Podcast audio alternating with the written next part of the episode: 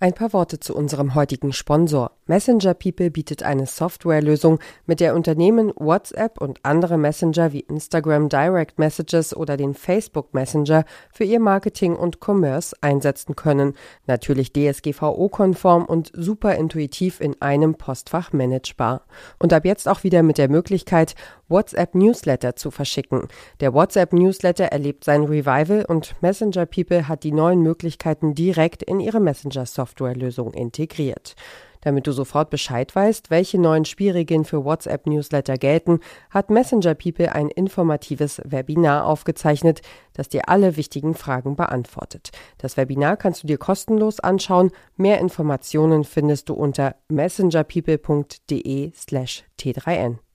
Verführerisch glänzende Oberflächen, eine überdimensionale Bühne, jubelnde Angestellte im Publikum. So sehen Produktvorstellungen bei Apple normalerweise aus, zwar wird Firmenchef Tim Cook aufgrund der Pandemie weiter auf Applaus im Saal verzichten müssen, das iPhone 13 stellt er dennoch am 14. September vor. Und das ist eines der Themen im neuen T3N Wochenbriefing. Wir beschäftigen uns heute außerdem mit einem großen Umbruch, mit der Frage, ob tatsächlich jeder programmieren lernen kann und im Praxistipp der Woche erfahrt ihr, wie der neue Traumjob doch noch ein bisschen früher anfangen kann. Los geht's, ich freue mich, dass ihr dabei seid. Stichwort Apple. Beobachter erwarten, dass Apples erfolgreiche Smartphone-Reihe dieses Jahr um insgesamt vier neue Varianten reicher wird. Auf t3n.de seht ihr die Apple Keynote wie üblich in einem Live-Ticker. Die Fachmesse für digitales Marketing, die MXGO, ist in diesem Jahr aus Corona-Schutzgründen ins Netz verlegt worden.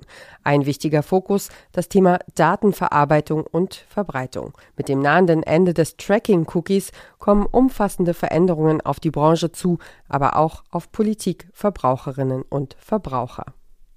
Auf Hard Skills kommt es beim Programmieren heute nicht mehr an, so zumindest die Ansicht eines Bildungsexperten.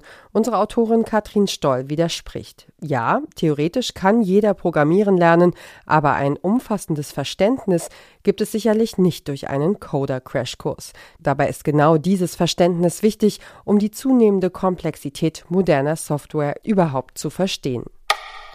Mehr als 6 Millionen Euro. So viel Geld haben allein die Parteien, die im Bundestag vertreten sind, seit 2019 für Anzeigenplätze an Google und Facebook bezahlt.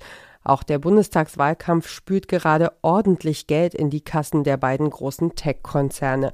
Facebook etwa hat in den vergangenen drei Monaten allein von der CDU mehr als 370.000 Euro kassiert. Die FDP gab im selben Zeitraum mehr als 350.000 Euro für Facebook-Anzeigen aus. Im Praxistipp der Woche geht es heute gewissermaßen um gute Aussichten. Unser Kollege Andreas Weck hat sich bei einer Juristin erkundigt, welche Möglichkeiten Arbeitnehmerinnen und Arbeitnehmer haben, wenn der neue Traumjob zum Greifen nah ist, sich aber der gewünschte Starttermin mit der Kündigungsfrist des alten Jobs beißt. Und das war's auch schon wieder für heute mit dem T3N Wochenbriefing. Mehr Infos zu unseren Themen, Stoff zum Nachlesen, alle wichtigen Links zu t3n.de findet ihr wie immer in den Show Notes zu dieser Folge. Und ich sage ganz herzlichen Dank fürs Zuhören. Eine gute Woche. Bis bald.